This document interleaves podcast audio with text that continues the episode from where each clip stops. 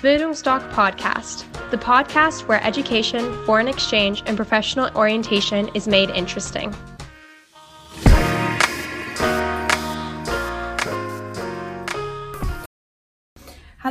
Rana und ich stelle heute Leni ein paar Fragen über ihr Auslandsjahr. Und die Fragen wurden am meisten gestellt in unseren Beratungsgesprächen, sowohl von Schülern als auch von den Eltern. Und diese habe ich mir hier auf meinem schlauen Zettel notiert, damit wir auch auf alle Themen eingehen können. Und ich würde sagen, Leni, stell dich am besten erstmal vor. Also guten Tag erstmal, ich bin Leni. Äh, ich war letztes Jahr 2021 in Mexiko, da bin ich im August hingeflogen und kam jetzt dieses Jahr 2022 im Juni zurück.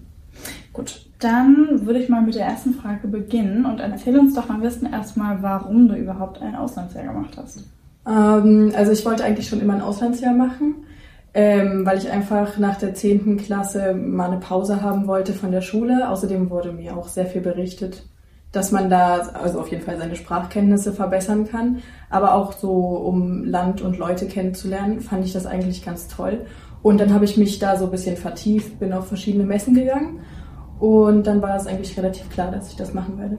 Ah, und ähm, wie bist du überhaupt darauf gekommen, das zu machen? Also wie hast du zu der Organisation gefunden, das ganze Organisatorische? Also, ähm, wie gesagt, ich bin halt immer auf verschiedene Messen gegangen, weil ich mich dafür interessiert habe. Und dann war ich auch mal in Dresden auf der Kar Karriere Start und habe da den Herren Fleisch äh, bzw. Bildungsdoc getroffen. Bin dann zu einem Beratungsgespräch gegangen und dann ging es eigentlich schon los mit dem organisatorischen Jahr. Hm, das Ganze geht ja auch relativ schnell immer mit den Beratungsgesprächen. Und was haben eigentlich deine Eltern dazu gesagt? Ähm, naja, das war halt relativ kompliziert, weil meine Eltern waren am Anfang noch nicht so überzeugt von der Idee, ein Auslandsjahr zu machen und dass ich halt so lange weggehe. Ähm, aber nachdem wir uns dann etwas näher damit beschäftigt haben und dann hier auch mal zur Beratung gegangen sind, äh, konnten wir sie dann doch überzeugen und dann fanden sie es eigentlich ganz gut, die Idee, ja. Und du sagst ja, deine Eltern waren vielleicht auch am Anfang etwas besorgt und hattest du auch Ängste im Vorfeld? Ähm, tatsächlich schon. Also es ist natürlich immer so, dass man sich denkt, werde ich mich da einfinden, mhm. werde ich mit meiner Gastfamilie zurechtkommen. Äh, das war auf jeden Fall schon eine Angst. Aber ich glaube, das größte sozusagen Muffensausen, was ich am Anfang hatte, war, dass ich halt ähm, am Flughafen Probleme mit meinem Visa haben werde. Mhm. Aber diese Ängste, die waren natürlich alle unberechtigt. Also ist dann nichts davon eingetreten. Sehr gut. Und was sagst du zu Schülern, die jetzt sagen, hm, ich möchte jetzt nicht unbedingt ein Auslandsjahr machen, weil ich ähm, meine Klasse nicht verlassen will? Was würdest du zu denen sagen? Ähm, naja, also diese Angst hatte ich tatsächlich am Anfang auch, aber mhm. da würde ich halt schon sagen, äh, darauf kommt es ja dann am Ende an. Also man muss im Leben auch mal lernen, sozusagen in neue Umfelder zu kommen. Und dadurch, dass man das Auslandsjahr macht, lernt man es eben mit neuen Leuten zurechtzukommen. Und ich denke mal, wenn man dann wiederkommt, dann ist es auch kein Problem mehr, in neue Klassen zu kommen.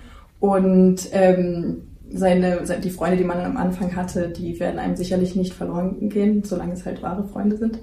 Und deswegen braucht ihr da keine Angst zu haben. Das stimmt. Also ich denke, gerade auch in den Themengebieten lernt man auf jeden Fall auch sehr viel dazu. Und fangen wir doch mal mit den eher simpleren Sachen an. Wie war denn für dich das Kofferpacken? Ah, das Kofferpacken war für mich tatsächlich gar nicht mal so simpel, weil ich hatte dann ja immer den Gedanken im Kopf, ich muss mich jetzt auf zehn Monate vorbereiten mhm. und dann äh, von dann darf man natürlich nur 23 oder sogar weniger Kilogramm mitnehmen. Ja.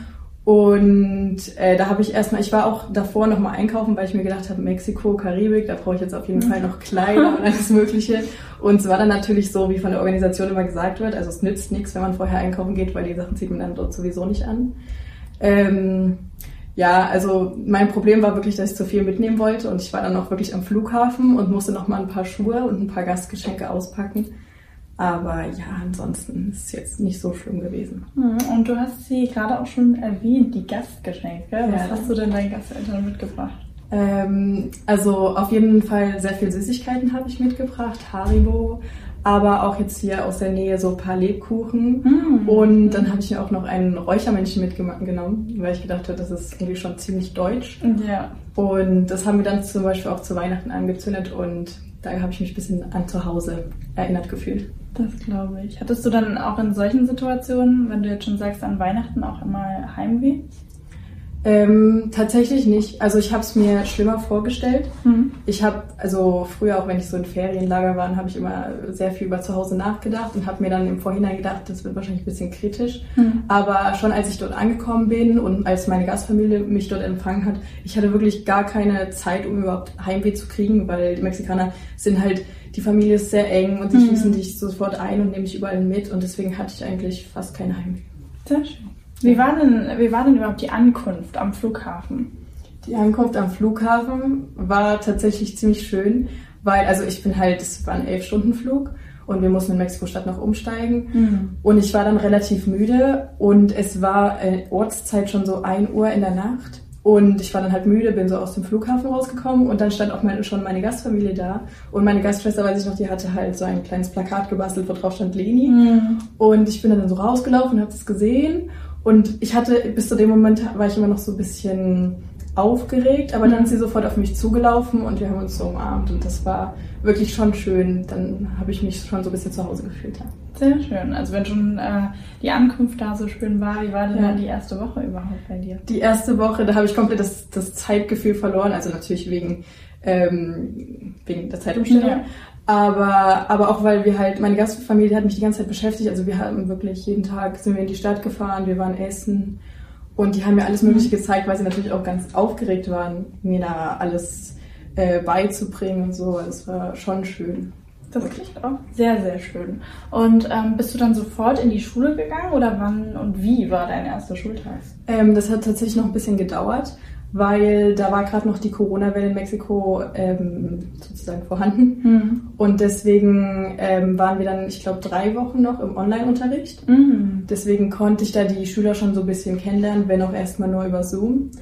Ähm, und dann der erste Schultag, da war ich natürlich aufgeregt, aber es war tatsächlich nicht so eine große Aufregung, weil ich Mhm. die ja schon alle ein bisschen kannte. Wir haben über WhatsApp geschrieben. Mhm. Und es war auch ganz schön, die haben mich dann am ersten Schultag, also der halt online war, haben sie mich alle so angeschrieben, so, na, wie geht's, ja. Ja. Und deswegen kannte ich sie schon alle und es war dann halt noch cooler, die in Person zu treffen und mit denen zu reden. Also sie waren wirklich offen und ich wurde auch schon sofort in irgendwelche Gruppen hinzugefügt und das war wirklich toll.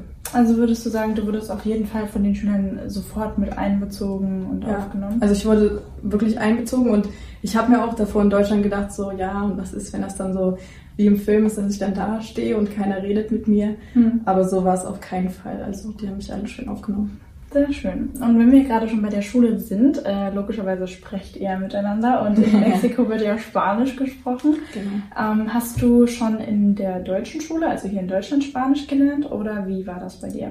Ähm, genau, ich hatte hier in Deutschland, hatte ich drei Jahre lang Spanisch ab der achten. Mhm. Und da hatte ich halt schon so ein bisschen die Grundlagen, das Mhm. Vokabular, sodass ich dort eigentlich keine Probleme hatte, Ja. wie ich es gedacht habe. Aber ich bin dann halt tatsächlich da angekommen und in Mexiko gibt es einen anderen Akzent und deswegen habe ich die ersten zwei Wochen habe ich wirklich gar nichts verstanden. Mhm. Und deswegen war es auch ganz gut, dass da erstmal nur Online-Unterricht Mhm. war, weil dann war ich zu Hause mit der Familie, konnte im Englisch mit denen reden und die haben mich immer verbessert. Ja. Und dann am ersten Schultag, also mein Spanisch war natürlich nicht perfekt, Mhm. aber ich konnte mich so Smalltalk-mäßig schon, schon gut kommunizieren und ja, also ich glaube, wenn ich jetzt zurückblicken würde auf das, was ich da am Anfang von mir gegeben habe, wäre es mir wahrscheinlich schon ein bisschen peinlich. Mhm. Aber das gehört ja dazu und die Leute dort, die waren alle super offen und haben mich immer korrigiert. Schön. Ich denke, ja, man hat, denke ich mal, immer diese Sprachbarrieren am Anfang. Und wie würdest du das, oder was würdest du einem Schüler sagen, der vielleicht noch gar kein Spanisch kann und jetzt aber gerne ein Auslandsjahr oder ein Highschool-Jahr in Spanien oder in Mexiko machen würde? Also ich persönlich glaube, dass das überhaupt gar kein Problem ist, wenn man noch kein Spanisch kann, weil ich war da auch noch mit zwei anderen Deutschen und die beiden hatten wirklich genau, also wirklich gar keine Vorkenntnisse. Und sie sind dann die ersten zwei Monate, sind sie dort noch in eine Sprachschule gekommen, um Mhm. ein bisschen sozusagen zum Beispiel die Konjugation der Verben äh, zu lernen. Mhm. Aber die sind dort genauso gut zurechtgekommen. Und da braucht man gar keine Angst zu haben. Also es gehört natürlich dazu, dass man halt den Mut zusammenpackt und sozusagen auch äh, spricht, wenn man weiß, dass man sich jetzt wahrscheinlich blamiert. Ja. Aber das ist ja nichts Schlimmes, die verstehen das alles. Und dann, ich glaube, der Lohn ist dafür, wenn dir dann die Leute irgendwann sagen, wow, dein Spanisch ist wirklich gut. Das Hm. ist mir dann zum Ende hin passiert, dass sie so meinen, wow, bist du von hier und so. Hm, Also ich weiß nicht, ja. inwiefern das dann gelogen war. Oder? Ja. Aber äh, da war ich schon ein bisschen stolz auf mich. Ja. Aber es ist schon ein schönes Gefühl, wenn man dann vor allem auch teilweise einfach Spanisch spricht oder Englisch halt und Mhm. noch nicht mal mehr drüber nachdenkt. Das war auf jeden Fall ein schönes Gefühl. Sehr schön. Hast du auch ab einem gewissen Zeitpunkt dann in Spanisch geträumt, weil dich das so verinnerlicht hat? Oder? Also sowas nicht. Also ähm, in, in Mexiko wird natürlich viel geflucht Hm. und in meiner Klasse da wurde immer hin und her geflucht und manchmal habe ich halt auch Spanisch geflucht, da habe ich mir gedacht, was ist jetzt los? Hm. Aber das war schon, ja, also geträumt jetzt nicht unbedingt, aber manchmal in meinem Kopf habe ich halt so die, die paar, Wird schon mal Ja, gesagt ja. sozusagen. Also es wird sozusagen immer intuitiver, je Ja, öfter man genau. spricht. genau. Und ähm, bleiben wir am besten noch gleich bei der Schule. Ähm, wie hast du denn deinen Stundenplan zusammengestellt und was hattest du für Fächer? Ach so, ähm, also bei mir war es nicht so, dass man den Stundenplan zusammenstellen konnte. Man Mhm. hatte halt ein paar Wahlfächer. Mhm. Also es gab normale Pflichtfächer wie Biologie, Mathe und Ethik und noch einige andere. Mhm. Aber an meiner Schule gab es dann tatsächlich ziemlich coole Fächer. Also ich habe mir noch Chemie äh, ausgesucht und äh, Gastronomie. Das war Cocina Mexicana, also mexikanische Küche. Ähm, aber andere, also man konnte zum Beispiel auch, auch Florensik Mhm. äh, wählen, dann verschiedene Sportbereiche. Also es war relativ cool. Aber ich glaube, ich konnte es jetzt nicht so genau zusammensuchen. Mhm. Aber das Angebot war schon toll. Und ähm, wann war denn für dich der Zeitpunkt, ab dem du wirklich alles oder das meiste in den Stunden verstanden hast? Ähm, also ich glaube, das war wirklich so ab der Hälfte des Jahres. Ah, also okay. so ab dem fünften Monat. Mhm. Dann saß ich einfach da und konnte halt zuhören. Also man merkt das so, wenn man in den ersten Wochen dort ist, dann sitzt man richtig da und konzentriert, richtig, konzentriert sich darauf, was der Lehrer sagt. Mhm. Das ist dann relativ schwierig manchmal, wenn es jetzt Fachbegriffe sind oder Ja. so. Aber dadurch, dass das akademische Level dort nicht so hoch ist und also für mich war es jetzt, die meisten Sachen hatten wir in Deutschland schon mal durchgenommen in der Schule, Mhm. da ist es dann auch einfacher und macht dann auch wirklich Spaß, in die Schule zu gehen dort. Das ist doch die Hauptsache, Das ist würde ja- ich sagen. Und also natürlich auch, dass man was lernt. Aber wie würdest du denn deinen Alltag in der Schule bezeichnen oder beschreiben? Ähm, mein Alltag, also ich war ja mit meiner Gastschwester dann auf derselben Schule und da sind wir immer halt morgens aufgestanden und zum Glück haben wir relativ nah gewohnt. Mhm. Da waren wir so in fünf Minuten mit dem Auto da, waren dann dort in der Schule bis 14 Uhr. Mhm. Natürlich hatten wir zwischendurch Pause, dann wurden natürlich gequatscht, alles Mögliche. Mhm. Ähm, dann haben uns die Gasteltern abgeholt ähm, und dann wurde erstmal zu Hause gegessen. Und in den ersten paar Monaten sind wir dann noch zusammen zum Tennis gegangen. Da sind wir dann von 17 Uhr bis 19 Uhr hingegangen. Mhm. Und das war eigentlich auch ganz okay, weil dann war es nicht mehr so heiß. Ähm, aber dann in, den letzten Monaten hatten wir dann tatsächlich nicht mehr so viel Motivation, noch Tennis spielen zu gehen. Und dann waren wir halt äh, nachmittags zu Hause Mhm. oder sind nochmal in die Stadt gegangen, haben Besorgung gemacht und halt natürlich auch die Hausaufgaben. Die dürfen da nicht zu kurz kommen. Genau. Und ähm, du hast es gerade schon erwähnt, dass es ziemlich heiß war. Wie war denn das Klima da und wie bist du damit zurechtgekommen? Ähm, also so äh, durchschnittlich waren es so 35 Grad. Dann in den Wintermonaten, also Wintermonaten, Mhm. waren halt so 25 Grad. Ich glaube, am kältesten Tag waren so 21 Grad. Mhm. Das war für die Mexikaner dann auch schon ziemlich schlimm. Für mich war es eher normal, aber dann im Mai und im Juni war es halt sehr heiß. Also schon mm, 40 Grad und manchmal auch so 43 Grad. Ja. Aber ich fand, ich habe mich da eigentlich ganz gut dran gewöhnt. Also ich mag es halt, wenn es warm ist. Mhm. Ähm, es war dann für mich nur schlimmer, als ich hier wieder nach Deutschland gekommen bin und es war Sommer und es Mhm. waren halt so 20, 21 Grad und ich war so, ah, okay. Also würdest du sagen, du bist sehr gut mit dem Klima? Ich bin eigentlich schon gut damit zurechtgekommen, auch weil, also die Leute sind schon viel draußen, Mhm. aber ich war ja in der Schule, da war, da gab es immer Air Conditioning und auch dann in den Häusern. Also man hat sich eigentlich nur, vor allem wenn es so 40 Grad waren, von einem klimatisierten Ort zum anderen bewegt, deswegen war es jetzt nicht so. Ja, okay. Na, dann geht das ja. Und ähm, was war denn das überhaupt für eine Schule, in der du warst? War es eine Privatschule und wie sah die aus? Was, wie viele Schüler waren da ungefähr? Ähm, also ich war auf zwei Schulen, Mhm. zu, aber beide waren Privatschulen. Und das beinhaltet auch das Programm, dass man da nur auf Privatschulen geht. Ähm, Ah. Die erste Schule, die war ein bisschen kleiner. Da waren in meiner Klasse nur so 20 Leute und wegen Corona sind auch nicht alle zu Präsenzial gekommen. Da Mhm. waren wir dann erstmal nur so zwölf im Präsenzial. Ähm, die war ganz schön, aber die war ein bisschen außerhalb gel gelegen. Mhm. Und dann habe ich nochmal die Schule gewechselt. Da hatte ich zum Glück die Möglichkeit dazu. Und dann war ich auf einer Schule, es war halt auch eine Privatschule und die war wirklich im Zentrum von Merida. Mhm. Und die lag genau an so einer Straße und das, also da konntest du halt dann nach dem Unterricht rausgehen und dann sind alle nochmal zum Starbucks gegangen Mhm. und haben dann noch was getrunken oder haben dort ihre Hausaufgaben gemacht. Das war relativ schön. Mhm.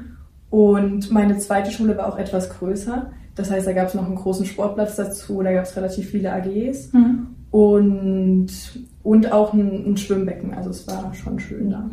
Ja. Und wie kam es denn überhaupt zu dem Schulwechsel?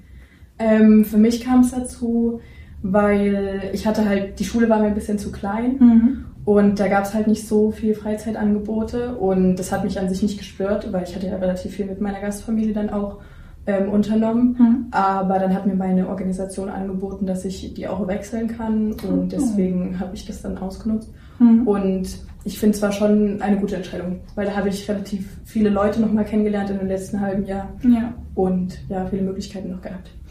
Und du meintest ja, dass deine Schule oder die zweite Schule dann schon im Zentrum der Ja. Stadt war. Und in welcher Stadt warst du und wie war die so? Also ähm, ich war in Mérida, Mhm. das ist die Hauptstadt des Bundesstaates Yucatan, der ist auch auf der Halbinsel Yucatan. Mhm. Ähm, das ist schon relativ touristisch, aber nicht ganz so touristisch wie Cancun zum Beispiel. Das kennen, glaube ich, die meisten. Mhm. Das ist eine relativ koloniale Stadt. Ich glaube, die hat so 300.000 Einwohner, bin ich mir Mhm. jetzt aber gerade nicht so sicher. ähm, und die ist wirklich schön. Also das Zentrum, die, die Häuser da sind wirklich schön. Es gibt äh, viele, viel Küche aus aller Welt. Mhm. Und man kann da auch, also teilweise an Sonntagen, wenn wir nichts zu tun hatten, bin ich dann mit meiner Gastschwester, sind wir ein bisschen in der Stadt rumgelaufen, Mhm. äh, sind auf Flohmärkte gegangen oder waren frühstücken. Das ist relativ schön. Und das Gute ist auch, dass diese Stadt, die ist nur 20 Minuten vom Strand entfernt. Mhm. Da in den Ferien oder an den Wochenenden fahren die Familie dann zum Strand. Und in Yucatan gibt es auch viele touristische Möglichkeiten. Also es gibt diese Cenoten Mhm. und mehrere Maya-Pyramiden. Das heißt, da konnten wir relativ viel unternehmen dann. Sehr schön. Also ich kann daraus sozusagen schlussfolgern, dass du sehr viel Zeit mit deiner Gastfamilie verbracht hast. Ja, Und wie würdest du dann deine Gastfamilie beschreiben und vor allem auch die Beziehung zu ihr? Ähm, also ich habe auch meine Gastfamilie gewechselt.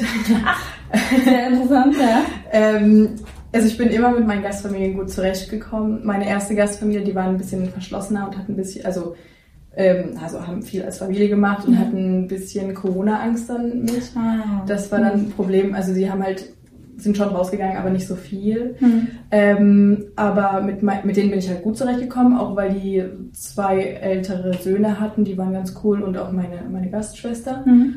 Und dann meine zweite Gastfamilie, ähm, die habe ich auch geliebt sozusagen. Mhm. Ähm, die Eltern waren halt Künstler und waren halt relativ viel zu Hause und haben dann mit mir und meiner Gastschwester ähm, haben wir viele Ausflüge gemacht.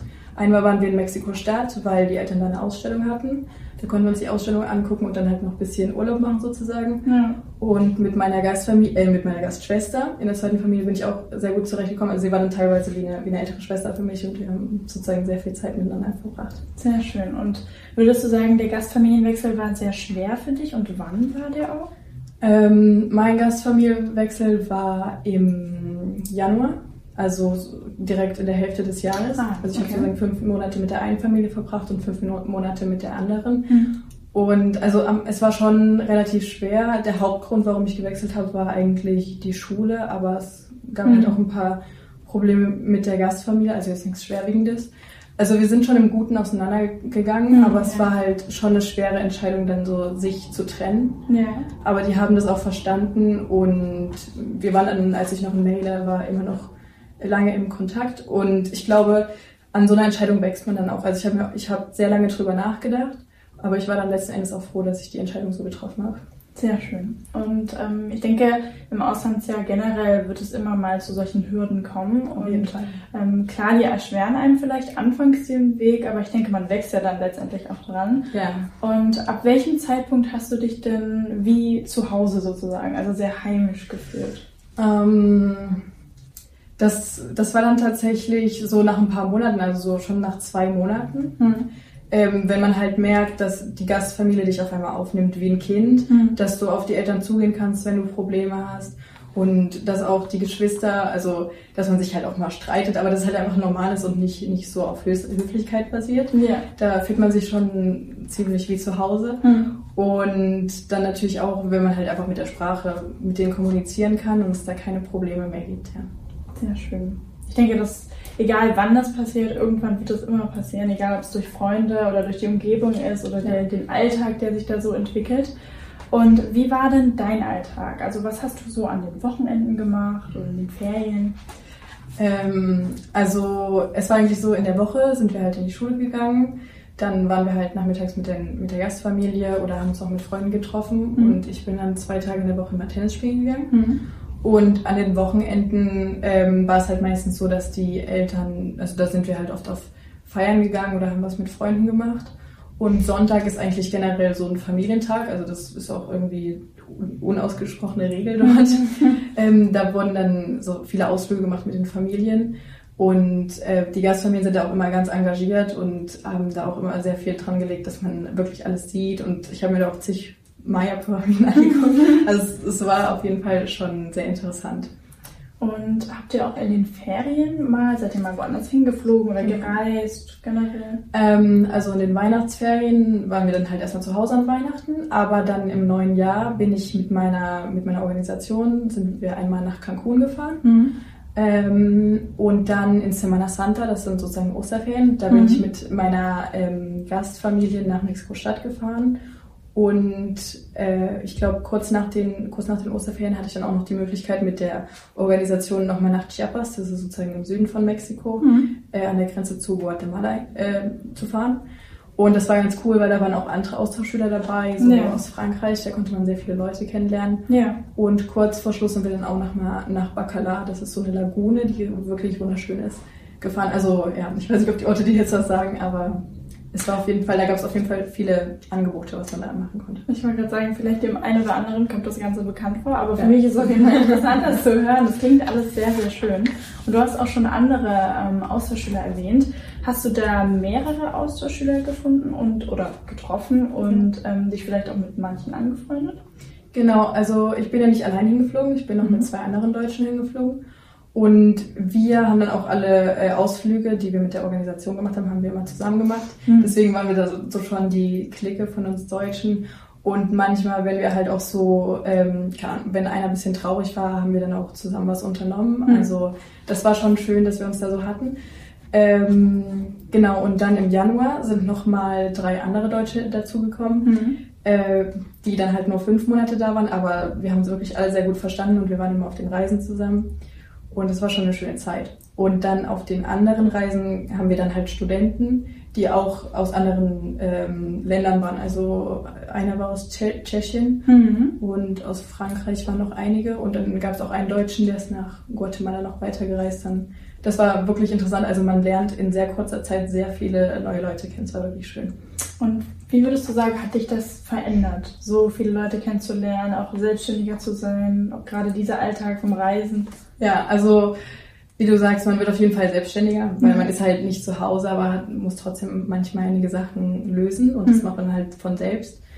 Ähm, aber auf jeden Fall auch offener. Ich denke, ich bin offener geworden. Ich kann halt, äh, mir fällt es jetzt leichter, auf Leute zuzugehen, Gespräche anzufangen und auch offener, was halt andere Denkweisen angeht, weil also bei meiner zweiten Gastfamilie war das halt so, dass meine, meine Gasteltern waren halt relativ offen und die haben auch immer darauf geachtet, dass wir halt bei den Gesprächen mit ihren Freunden da mitreden und so. Also ich und meine Gastschwester. Ja. Und ich glaube, es hat mir halt schon geholfen.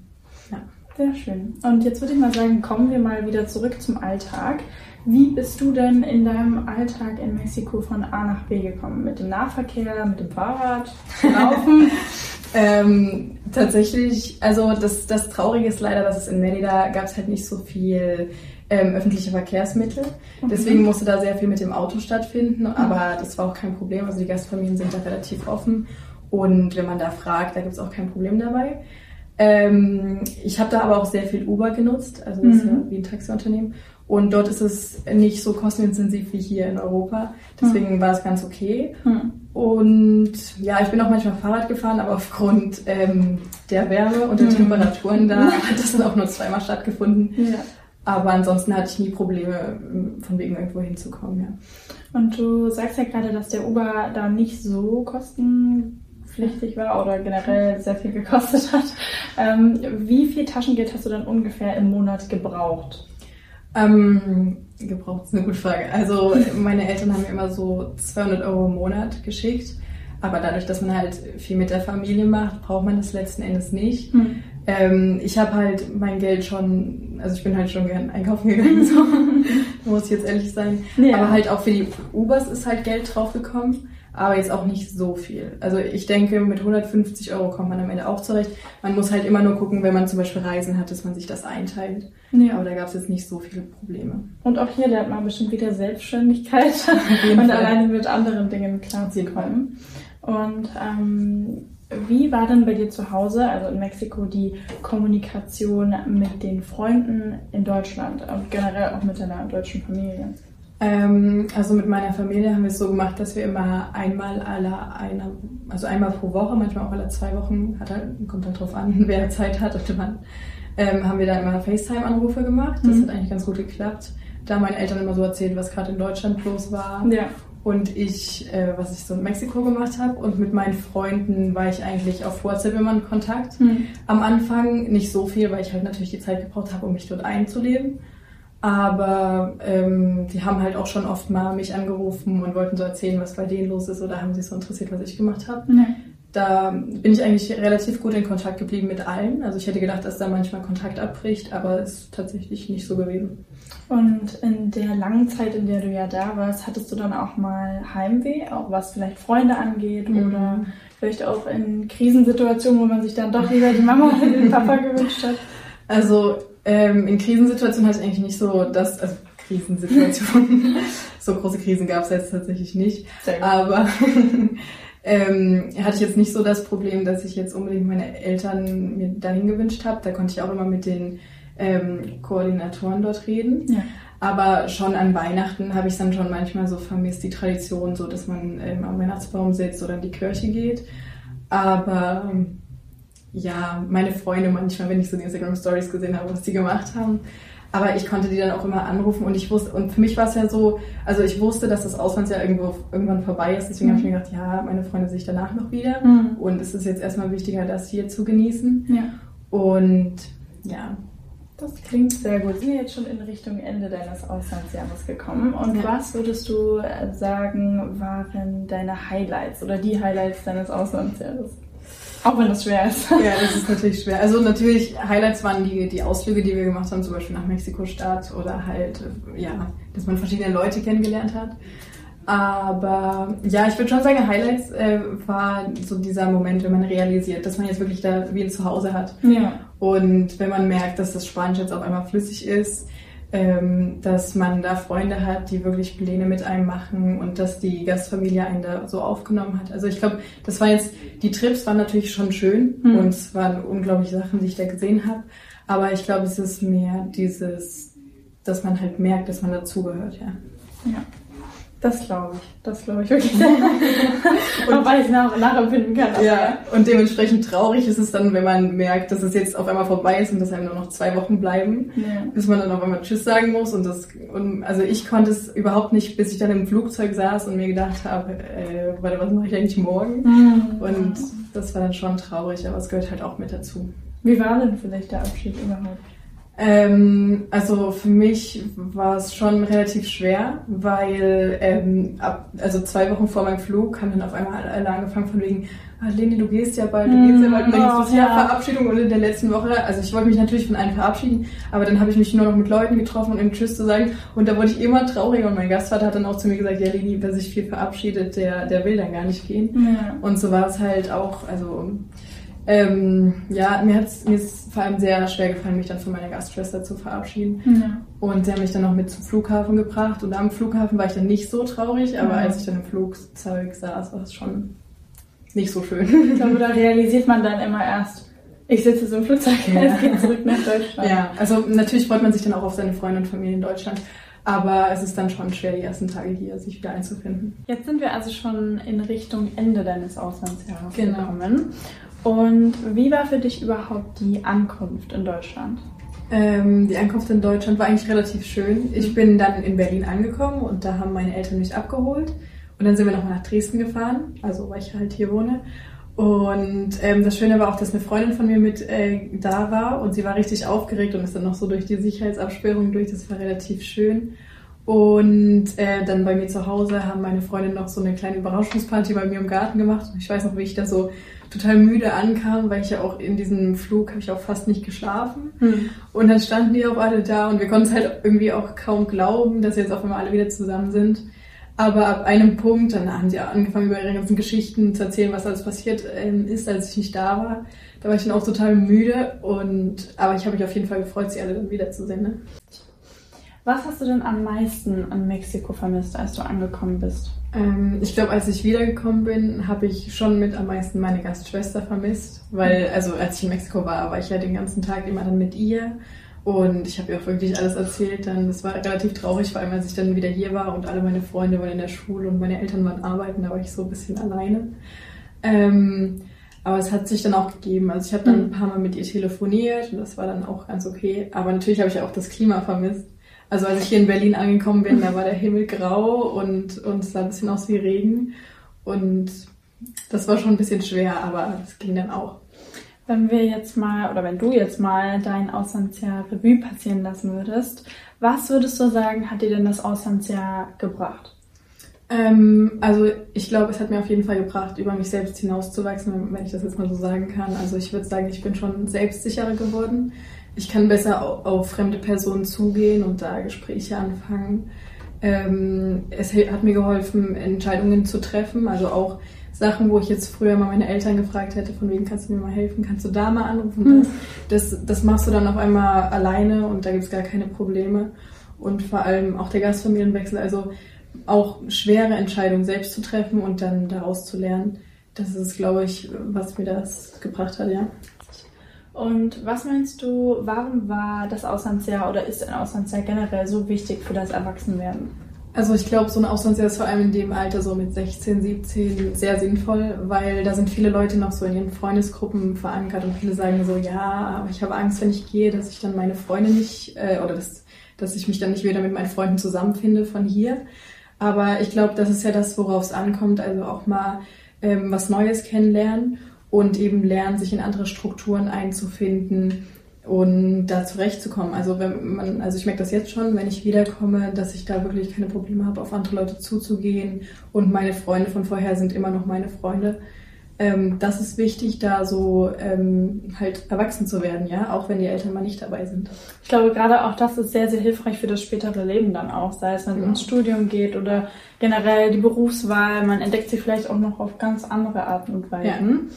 Und ähm, eine andere Frage, die auch sehr, sehr wichtig ist, denke ich, ähm, die auch sehr darum geht, dass man vielleicht auch am Anfang etwas ängstlicher noch ist, wenn es darum geht, ob man eine Auslandsjahr machen sollte oder nicht, ist die Frage, wie es denn mit Sicherheit und Gewalt aussieht in Mexiko. Ich glaube, gerade da gibt es auch sehr viele Klischees oder auch vielleicht Vorurteile. Und was kannst du denn darüber berichten? Genau, also Mexiko ist ja schon sehr bekannt dafür, ein, ein unsicheres Land zu sein. Und auch meine Eltern hatten da so ihre Bedenken und wollten erst nicht, dass ich da hingehe. Aber ich habe mich dann viel darüber informiert und habe auch mit ehemaligen Austauschschülern darüber geschrieben und auch darüber gesprochen. Und letzten Endes, als ich da war, also ich habe mich wirklich so bewegt wie hier in Deutschland. Ich hatte keine Probleme. Ich bin auch allein ähm, mit dem Uber gefahren und so. Aber ähm, ich habe mich wirklich in keinem Zeitpunkt unsicher da gefühlt. Natürlich bin ich auch immer mit Freunden rausgegangen, mit meiner Gastfamilie. Also im Generellen gilt halt dasselbe wie hier in Dresden, nicht allein nachts durch dunkle Gassen laufen. Aber man sollte natürlich auch beachten, dass man dort bei einer Gastfamilie wohnt. Das heißt, wenn man immer ehrlich ist und immer sagt, wo man hingeht, dann helfen die einem schon und sagen, ja, da jetzt hin oder da eher nicht hin. Und ich glaube, da braucht man sich eigentlich gar keine Sorgen zu machen. Und es ist ja auch so, dass viele ähm, Ausländer, sei es aus den Vereinigten Staaten, aus Kanada, dorthin ziehen, um dort eben zu leben, weil es da sehr sicher ist, ja. Und wahrscheinlich auch sehr, sehr schön. Also, das spricht ja dann für sich. So, und dann kommen wir auch schon zu unserer letzten Frage. Was würdest du denn den Menschen und vor allem auch jungen Menschen mit auf ihren Weg geben? Ähm, also ich würde sagen, ganz einfach, traut euch. Traut euch das zu machen und das Auslandsjahr, sich damit zu beschäftigen. Weil ihr werdet euch jetzt sicher sagen, ja, das ist so einfach dahingesagt. Aber letzten Endes werdet ihr irgendwann an einem Punkt sein, wo sich alle eure Ängste in Luft auflösen, auch wenn das jetzt sehr sehr banal klingt, aber so ist es letzten Endes. Also ähm, ihr werdet einfach merken, dass ihr in einer sehr kurzen Zeit sehr viele tolle Erlebnisse haben werdet und über euch hinauswachsen werdet. Und es kann keine Nachteile mit sich bringen. Ich glaube, das kannst du auch so bestätigen, oder? Ich glaube, auch keine andere Erfahrung oder Situation kann einem so viel über das Leben mitgeben und auch einen sehr belehren, gerade auch was sich selbst angeht und nicht nur andere Menschen. Dementsprechend denke ich, das ist eine super Sache für jedes Alter. Und deshalb werde ich mich jetzt erstmal bei dir bedanken, dass du dich ja dafür bereit erklärt hast, uns diese ganzen Erlebnisse zu schildern und vor allem auch dich und deine Geschichte zu erzählen. Und ich hoffe, dass wir die meisten Fragen klären konnten und auch viele Themen anschneiden können. Und dementsprechend würden wir uns jetzt verabschieden. Tschüss. Tschüss. Traut euch!